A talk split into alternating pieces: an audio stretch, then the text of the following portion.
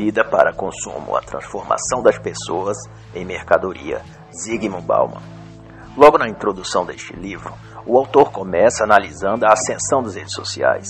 Ele diz que o que prometia ser o próximo grande sucesso, em algum futuro a meio caminho de onde estávamos há poucos anos atrás, se tornou o grande sucesso do momento. Ele então vai chamar a internet de o lugar onde todo mundo precisa ser visto.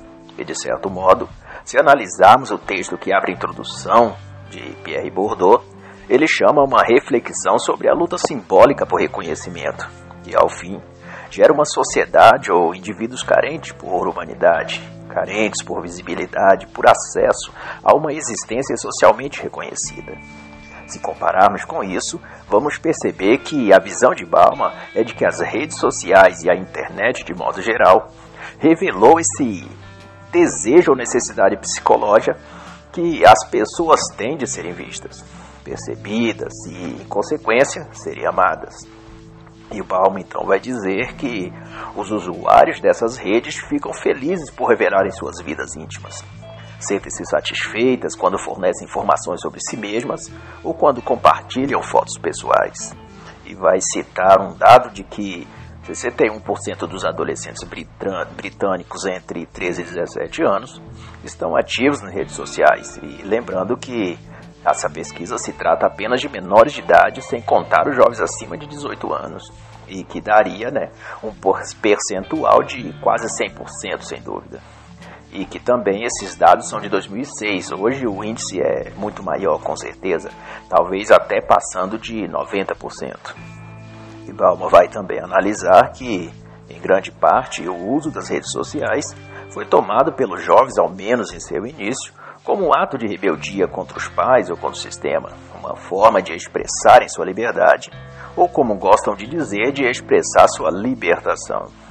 Mas à medida que avança a tecnologia, tudo isso vai sendo parte comum da vida das pessoas.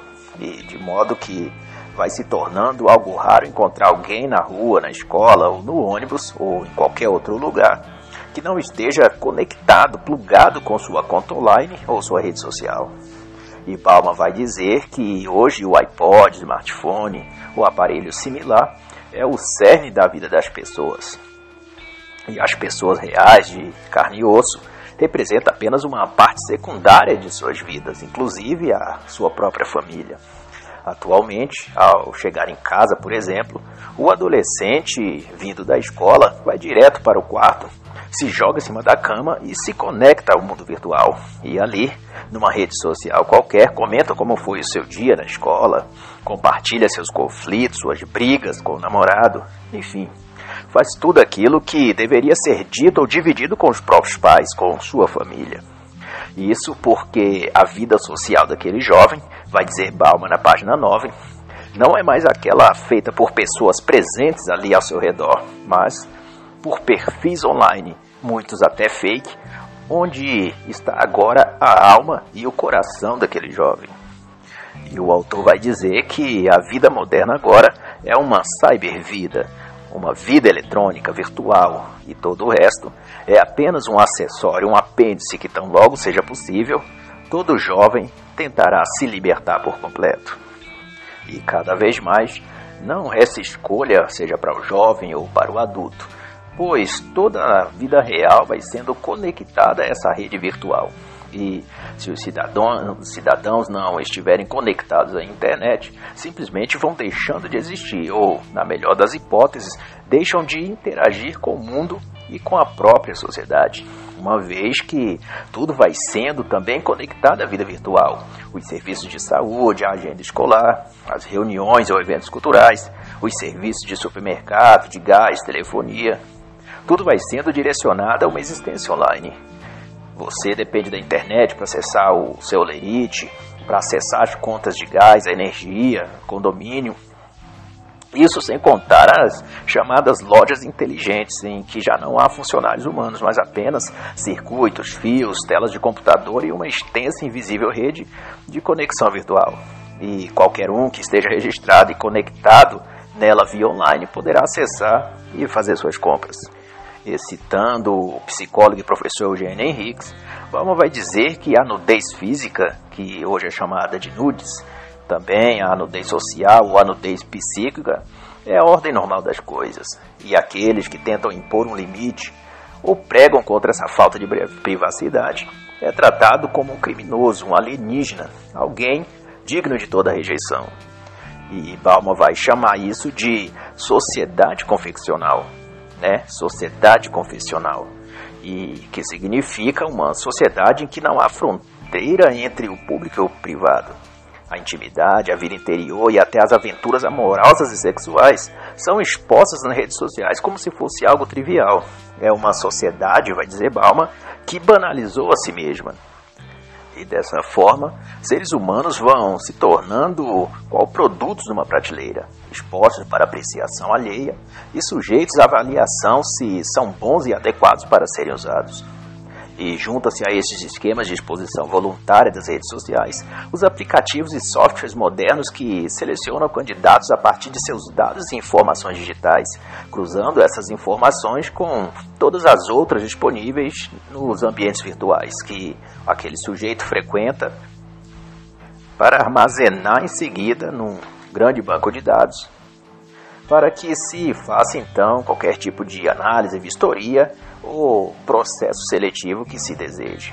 Né? Isso seja feito pelas empresas, órgãos públicos, governamentais ou de segurança. E uma clara ideia de tudo isso a gente pode obter em dois livros do escritor Yuval Noah Harari, que é o Homo Deus e 21 lições para o século 21. Locais como LinkedIn, Facebook, Instagram cumprem a função de coletar, armazenar e sabe-se mais o que, todo tipo de informações, sejam comportamentais, de gosto, qualificações, anseios que a pessoa tem na vida.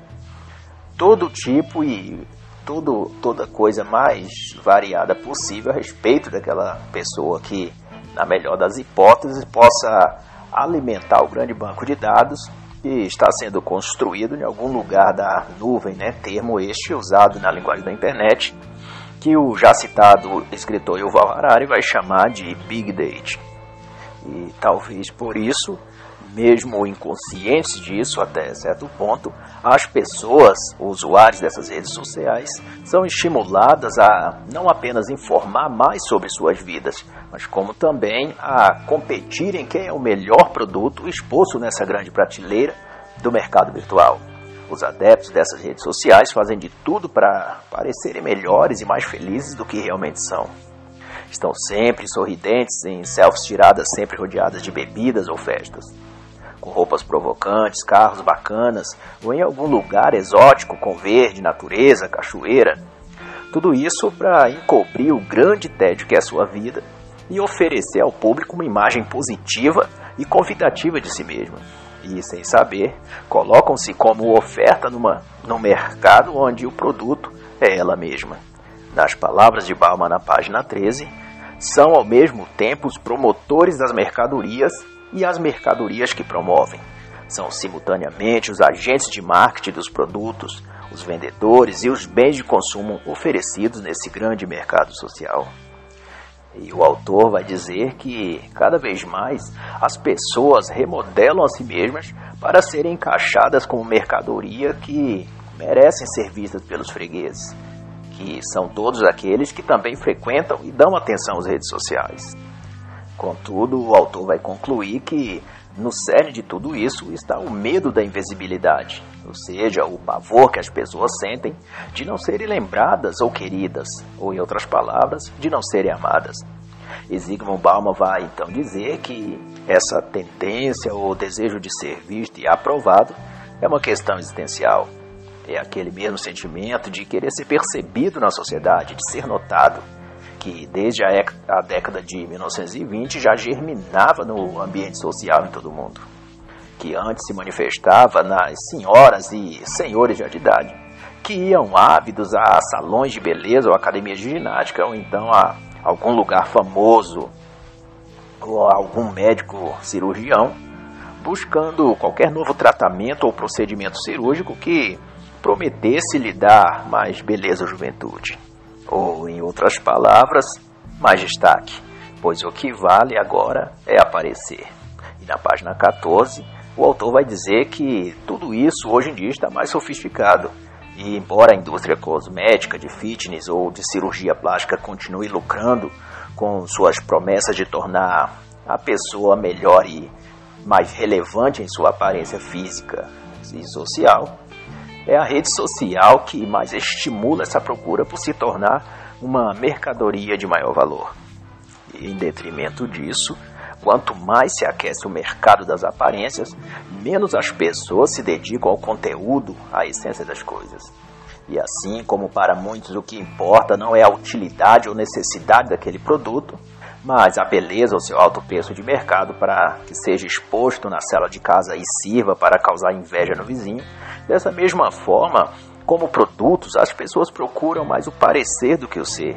E nessa busca dificilmente acrescentam algum conteúdo intelectual, algum atributo essencial como boa ética ou valores, esse tipo de coisa. Porque todo recurso de tempo ou dinheiro será usado para se criar e manter uma imagem superficial e ilusória, algo sem vínculo com a realidade. Mas este também vai ser o calcanhar de Aquiles desse jogo mercadológico. E Balma vai dizer que, assim como o mundo dos negócios reais com produtos reais, o comprador espera sempre obter algum ganho com a mercadoria que está comprando. Desse mesmo modo, ao ofertar ilusões em vez de realidade, cedo ou tarde, aqueles que foram seduzidos e enganados pela aparência da mercadoria, mas que um tempo depois descobriu que seu investimento não obteve resultados, imediatamente se voltará contra o produto, contra o vendedor e contra a loja que vendeu o produto, mas neste caso, produto e vendedor são a mesma única coisa, ou seja, a própria pessoa, que criou de si mesma uma imagem real cheia de qualidades que não possui que cedo ou tarde, conforme o tempo passe, tudo isso será colocado à prova. E não haverá outro resultado senão ser rejeitado e expulso da vida das pessoas ou dos seus clientes para manter a analogia do mercado de consumo. E Zygmunt Bauman vai chamar todo esse jogo, situação social, de sociedade de consumidores e vai dizer que nesse ambiente moderno das redes sociais e das próprias relações sociais, ninguém pode se tornar consumidor sem também se tornar mercadoria. E nesse mar de mercadorias, as pessoas precisam se subjetivar para manter-se vendáveis. Precisam fazer desaparecer suas características mais internas, suas qualidades mais reais, para se fazer flutuar na mesma gravidade, na mesma superficialidade dos outros pois o que captura o olhar dos consumidores e estimula o seu interesse é justamente aqueles pontos artificiais e medíocres que todos levam em conta muito mais do que o conteúdo daquele produto, ou seja, apenas a embalagem. E na página 21, então, como exemplo disso, o autor vai citar o caso real do ocorrido numa entrevista com uma famosa cantora na época, que ascendeu à fama e foi premiada com um disco de platina é, chamada Corinne Belleray em apenas quatro meses de carreira. E na entrevista ela disse que sua mãe é professora e, quando pergunta aos alunos o que querem ser quando crescer, os alunos respondem que querem ser famosos. E se ela pergunta a estes alunos o porquê querem ser famosos, eles dizem apenas: não sei, só quero ser famoso. E para Balma, ser famoso não significa nada mais, nada menos que querer aparecer nas primeiras páginas de revistas e jornais. Aparecer na TV, ou seja, ser visto e notado, ser desejado por muitos, assim como sapatos, joias ou bolsas numa vitrine.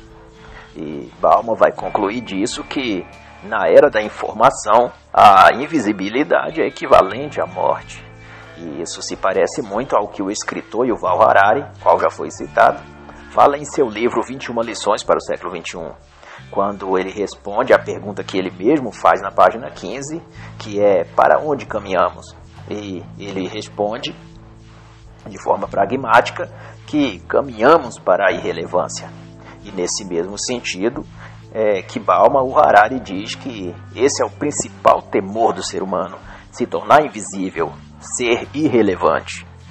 Nas palavras do autor na página 22, é, numa sociedade de consumidores, tornar-se uma mercadoria desejável é um verdadeiro sonho, um conto de fadas. Mas Bauman vai também dizer que tudo isso cria uma subjetividade nas relações humanas, que o autor vai chamar de fetichismo da mercadoria, em que as pessoas, reduzidas à condição de mercadorias, compram e vendem símbolos ao invés da, da coisa real.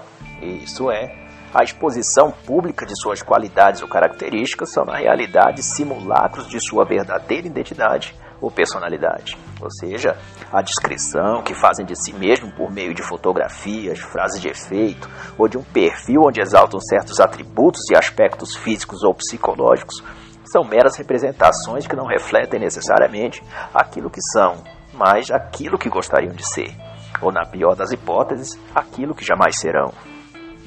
E um exemplo disso são os sites de relacionamentos que, na época do autor, chamava-se agências de encontros pela internet, mas que já apresentava as tendências e predicados mercadológicos que hoje vemos com muito maior naturalidade. Melhor dizendo, as pessoas foram objetificadas, transformaram a si mesmas em potenciais opções de compra. E mesmo de modo inconsciente, muitas vezes, comportam-se como mercadorias numa lista de compras, um item numa prateleira de supermercado. E cito aqui, para efeito de exemplo, algumas amostras do que o autor se refere.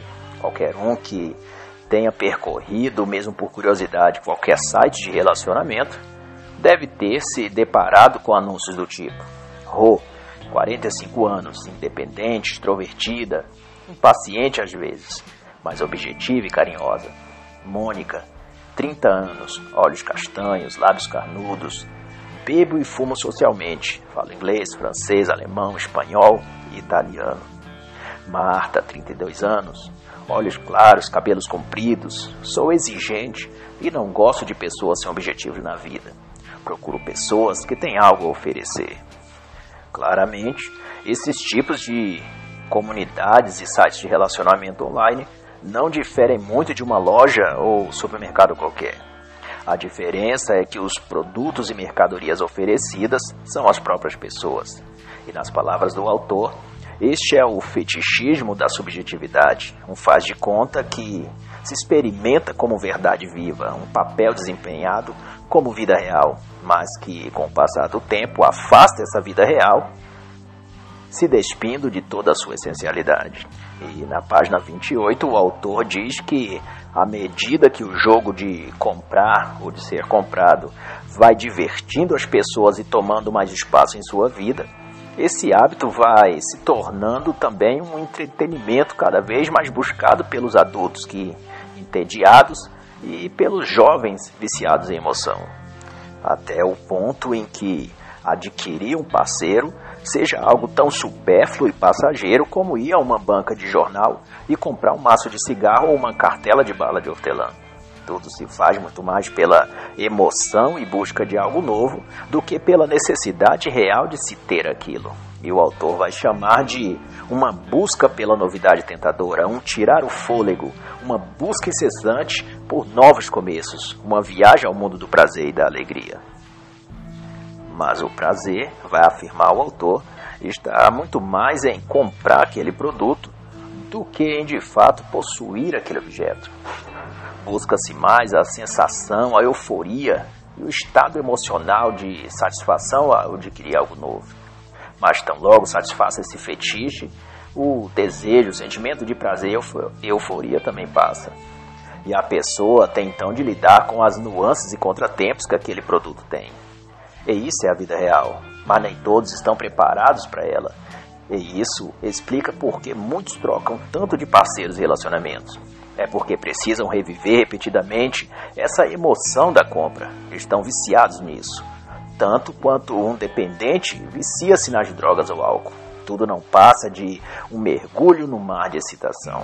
Pois, vai dizer o autor, no mundo das compras e vendas de mercadorias, a maneira de lidar com a insatisfação em relação a um produto que não é mais do agrado do comprador é descartá-lo, lançar fora, substituí-lo por outro.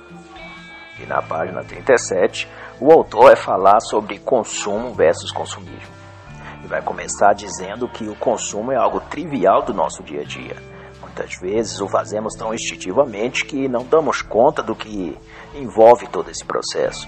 Por isso, na visão do autor, o ato de consumir ou de comprar, utilizar e descartar é feito de modo mais ou menos automático e é marcado, portanto, pela continuidade, pela frequência com que se faz e também por isso envolve muito mais quantidade ou frequência com que se adquire aquilo do que com qualidade.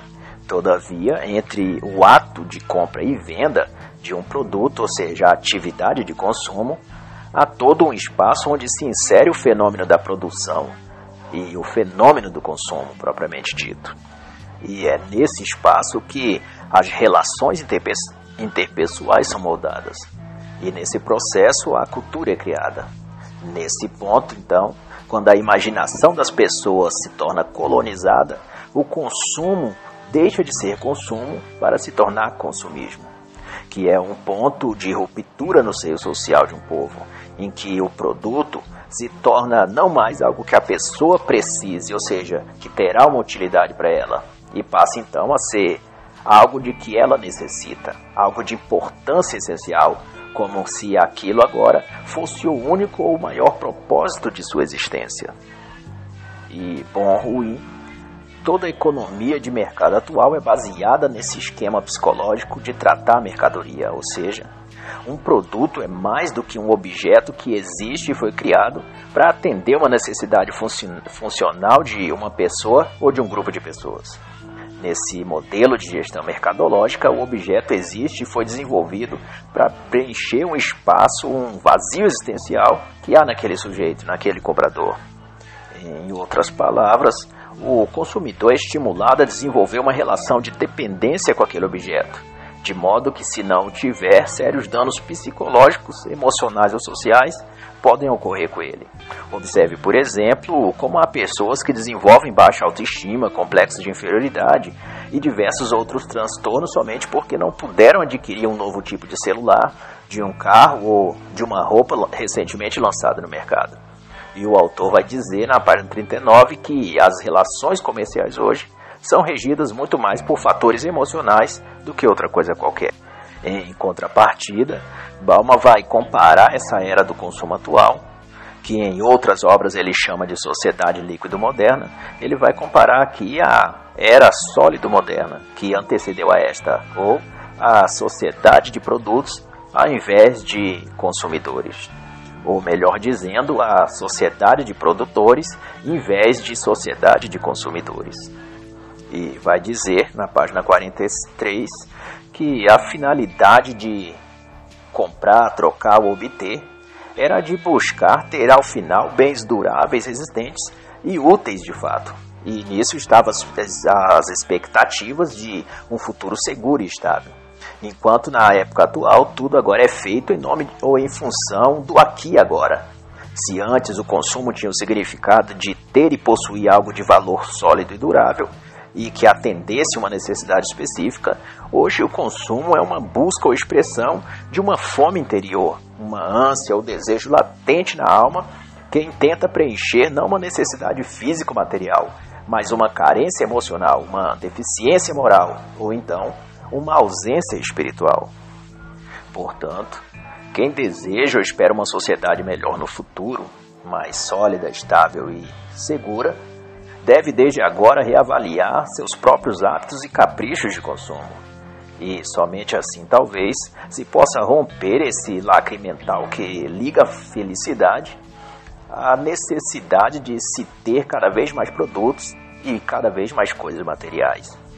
E então se compreenda que objetos não satisfazem a alma, e o vazio de sentido na vida não pode ser preenchido por TVs, smartphones, viagens a Paris ou festas luxuosas, porque a busca de coisas materiais para satisfazer anseios existenciais nunca levará a um resultado feliz. Assim como o leito vazio de um rio não pode ser preenchido comprando-se caixas d'água e canos, também não se preenche a alma humana adquirindo objetos. É preciso abrir na terra seca e árida um novo canal vinculado a uma fonte permanente de novas águas. Nós estamos na página 51 e o autor vai dizer que a economia consumista, ou seja, o desejo e busca por se ter cada vez mais e cada vez algo melhor e mais caro, está relacionado ao medo de fracassar. Outras vezes à preguiça e algumas vezes à pura e simples estupidez. Mas de fato é o medo do fracasso que mais impulsiona a mola do consumo. Pois trocar um produto por outro novo, adquirir mais coisas, etc., requer que sejam jogadas fora as coisas que estavam antes guardadas, para que seja aberto um espaço para as coisas novas compradas. E esse hábito, vai dizer o autor, incorpora um sentimento de nunca lutar para adaptar-se àquele ambiente com as coisas que já estão lá. Não se aprende a desfrutar das coisas que já se possui, e isso envolve o medo de se apegar àquelas coisas e sofrer quando elas se desgastarem ou quebrarem. É desconfortável, vai dizer o autor, remendar as coisas e vê-las com partes arranhadas ou derruídas. O novo no caso das relações humanas, simboliza o medo de se apegar, de se comprometer, de investir tempo e dedicação a uma coisa e depois perder essa coisa. E nas palavras do autor, para atender a todos esses impulsos da conduta humana, a economia consumista tem de se basear no excesso e no desperdício. E os serviços de encontro online, por exemplo, oferecem exatamente essa possibilidade. Achar um parceiro, relacionar-se com ele e bloqueá-lo quando não tiver mais afim de interagir com ele. Porque a regra na economia consumista, vai dizer o autor, é que primeiro os produtos apareçam, para só depois tentarmos ver para o que eles servem ou se realmente precisamos deles. E na página 70, Bauman vai falar da sociedade de consumidores e vai dizer que a cultura consumista é o modo pelo qual os membros de uma sociedade de consumidores agem sem pensar nos seus objetivos de vida e nem nos meios para alcançá-los. Em outras palavras, é um meio ou forma social que encoraja ou reforça a escolha de um estilo de vida consumista. Isso é baseada não no que a pessoa precisa para viver, mas naquilo que lhe excita, que entusiasma ou lhe dá uma sensação emotiva qualquer, independente se é ou não relevante no sentido utilitário para a sua vida. Ou, como definia a 11ª edição da Enciclopédia Britânica, o verbete consumo é, tinha o significado de desperdício.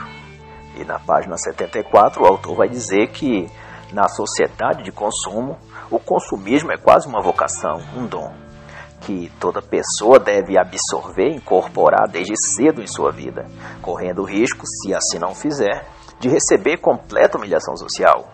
Por isso é que as pessoas se esforçam para seguir os ditames da moda, ou seja, ter as roupas e acessórios, como relógio, bonés, camisetas ou corte de cabelo, que tal artista ou celebridade está usando falar as mesmas gírias e jargões, fazer a mesma dieta ou comprar as sandálias ou perfumes que aquela pessoa famosa indica. Porque cumprir esse ritual social da religião do consumo é o dever sagrado de todo devoto consumidor. E se não for assim, Palma diz na página 74, ele será mal visto e rejeitado no grande templo do consumo, a religião do supérfluo, a sociedade consumista. E na grande cultura do consumo, consumir, ou seja, comprar, usar descartar, se traduz em obter qualidades, isso é, melhorar a própria imagem, embora de modo superficial.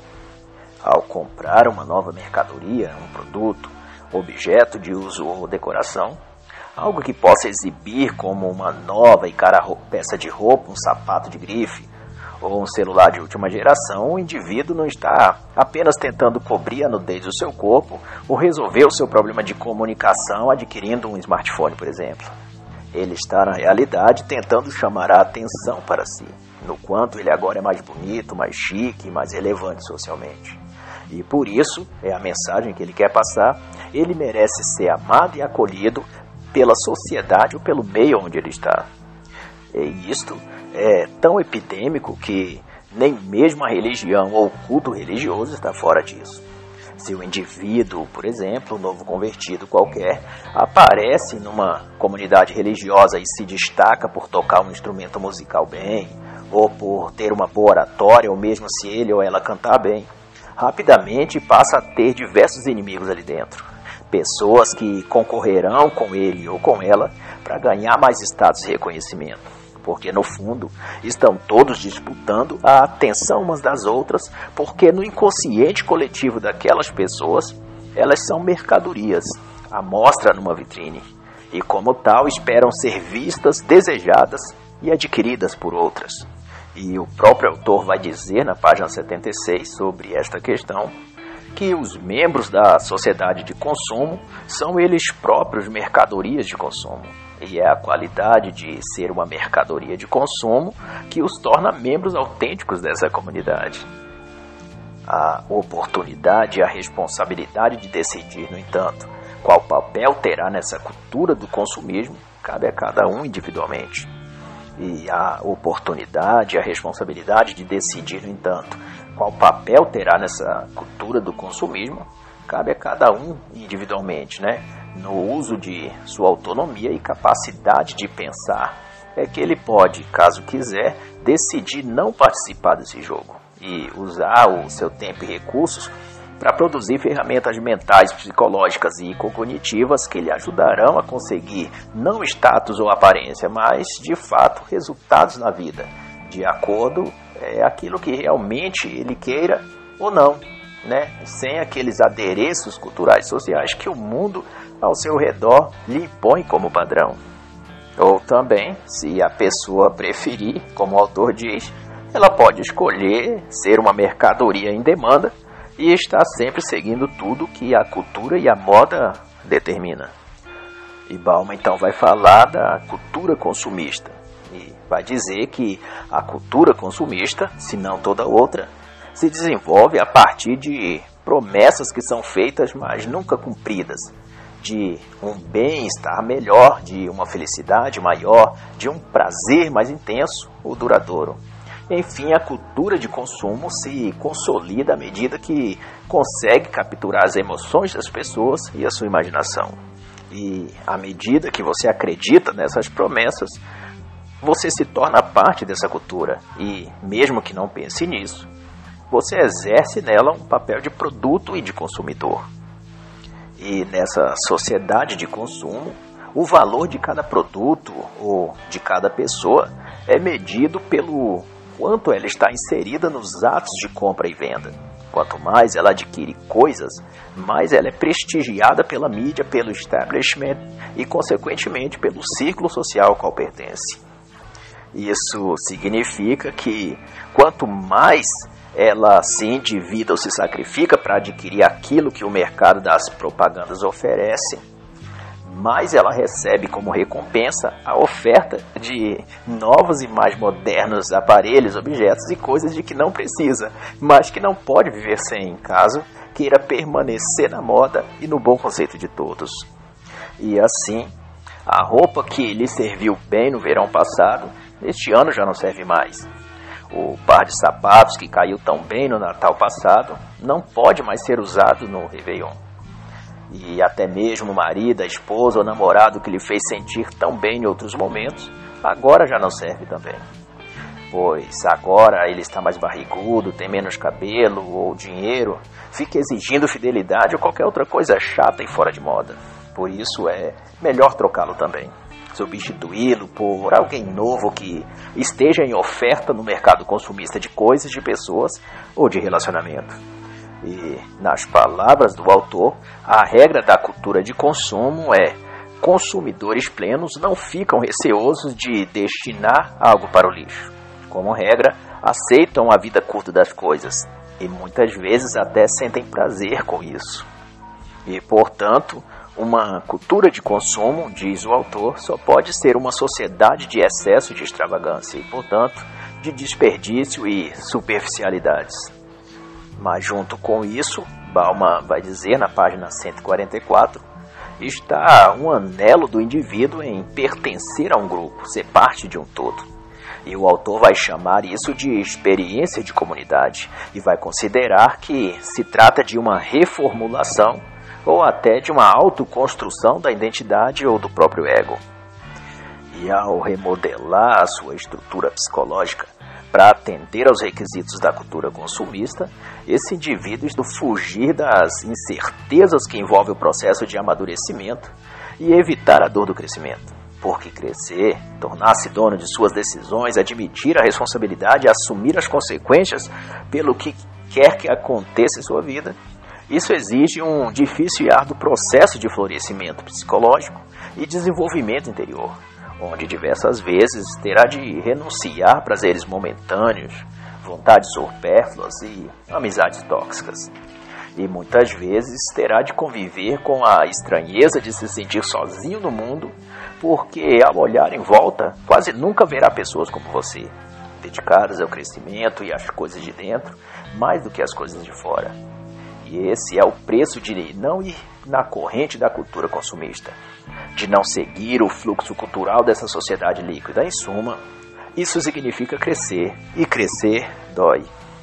E na página 149, falando sobre danos colaterais do consumismo, Balma vai fazer refletir que tudo isso, é, ou seja, a perda de identidade, o alto custo de se viver uma vida falsa, fingida e dirigida pelo consumo, demanda alguns efeitos psicológicos de longo prazo, né, que o autor vai chamar de danos morais, de danos financeiros, danos intelectuais ou mesmo danos mentais, que na reflexão que faz Bauman são os danos colaterais do consumismo. No entanto, para a cultura consumista, os, são danos colaterais que vale a pena pra, pagar para ser admirado, amado e se tornar um produto de valor no mercado. E citando as palavras do autor George Orwell, Balma descreve isso dizendo que isso é dar uma aparência de solidez àquilo que é puro vento. E para cobrir esses efeitos colaterais que às vezes se tornam perceptíveis para os outros ou mesmo para a própria pessoa, a indústria do consumismo cultural aventa para si multidões de desculpas e justificativas que o autor vai chamar aqui de narrativas projetadas para encobrir a verdadeira raiz ou a origem daquele mal. E vão dizer então, por meio da mídia e veículos de comunicação, que a culpa do vazio, da tristeza, da desestrutura familiar ou do fracasso financeiro que qualquer membro daquele grupo social esteja a sofrer é do governo, ou da falta de oportunidade que o Estado lhe negou, ou até mesmo das outras pessoas que fazem parte daquela sociedade que tiveram para com aquela pessoa preconceito, racismo ou coisa do tipo. Mas nunca, porém, será dito a essas pessoas que sofrem que olhem para dentro de si mesmos e vejam o quanto agiram mal e fizeram escolhas ruins, dando a si mesmos todo e qualquer produto físico, material ou ideológico que a cultura de massas do consumismo lhe ofereceu. E a reflexão que o Bauman faz na página 155 é que os danos colaterais ao longo da trilha do consumismo se espalham por todo o espectro social das sociedades contemporâneas. Surge então, na página 159, o termo subclasse, que, apesar de no contexto social se referir às camadas da população composta por pessoas a quais é dita não possuírem nenhum tipo de estrutura, como os drogados, os moribundos ou os que vivem pelas ruas, o termo aqui também eleva o pensamento àqueles que estão ou que foram no do processo de alienação do consumismo, destituídos de toda capacidade ou vontade de superação, que foram atingidas, né, feridas ou saqueadas, seja mental ou materialmente, e que já não têm força suficiente para se levantar. E, por isso mesmo, renegadas da comunidade de consumo, a uma posição de inferioridade na escala de valor do mundo consumista. Estas pessoas um dia estiveram a exibir sorridentes selfies no status do Instagram ou do Facebook, a desfilar sua beleza, seu corpo sarado, sua situação financeira privilegiada, com o intuito de conquistar views ou curtidas. Eram vistas e desejadas, mas o tempo lhe trouxe, como resultado de uma vida de aparências e investimentos errados, a uma condição desfavorável de subclasse no mundo onde só são aceitas as pessoas que têm o que exibir. Quando você perde tudo, a vitrine do consumo, onde antes você esteve exposto, agora lhe, rejeita e lhe tira todo o espaço. E isso poderia servir como exemplo aos casos em que mães solteiras ou de meia idade, que durante seus melhores anos se preocupou apenas em curtir baladas, participar de festas, namorar todos os homens do mundo, e depois de não se ver mais como boa alternativa de relacionamentos, já que a idade chegou ou novos produtos no mercado das relações fúteis apareceu para lhe tomar a vaga, só lhe restou então desespero e preocupação de achar um consumidor distraído que lhe queira, mesmo que para isso tenha de reduzir-se a preço de liquidação, ou seja, se transformar num produto de segunda categoria, que o autor chama aqui de subclasse. Mas o drama ainda piora, porque marcada pela rejeição e sofrimento de todo esse processo, mesmo sendo escolhida numa queima de estoque qualquer, essa mercadoria está variada demais para proporcionar aquilo que o seu comprador espera. E assim como no passado ela comprou, usou e descartou a muitos, agora sua tendência é ser também usada e descartada. Já que a lei de oferta e procura por produtos cada vez melhores nunca pode parar, pois é isso que faz girar a roda gigante da economia consumista. E mesmo com sérios danos colaterais, o mercado de consumo sempre tem um produto novo na prateleira. E sobre essa massa de acontecimentos e tudo isso que foi dito, posso citar uma frase do autor na página 188, que diz que se tornar consumidor exige um nível de dedicação e esforço constantes que dificilmente deixa tempo para se dedicar a atividades sérias e relevantes que tornariam essa pessoa um cidadão, um ser humano, um sujeito de valor. E assim, encerra a análise do livro Vida para Consumo: A Transformação das Pessoas em Mercadoria, de Zygmunt Bauman.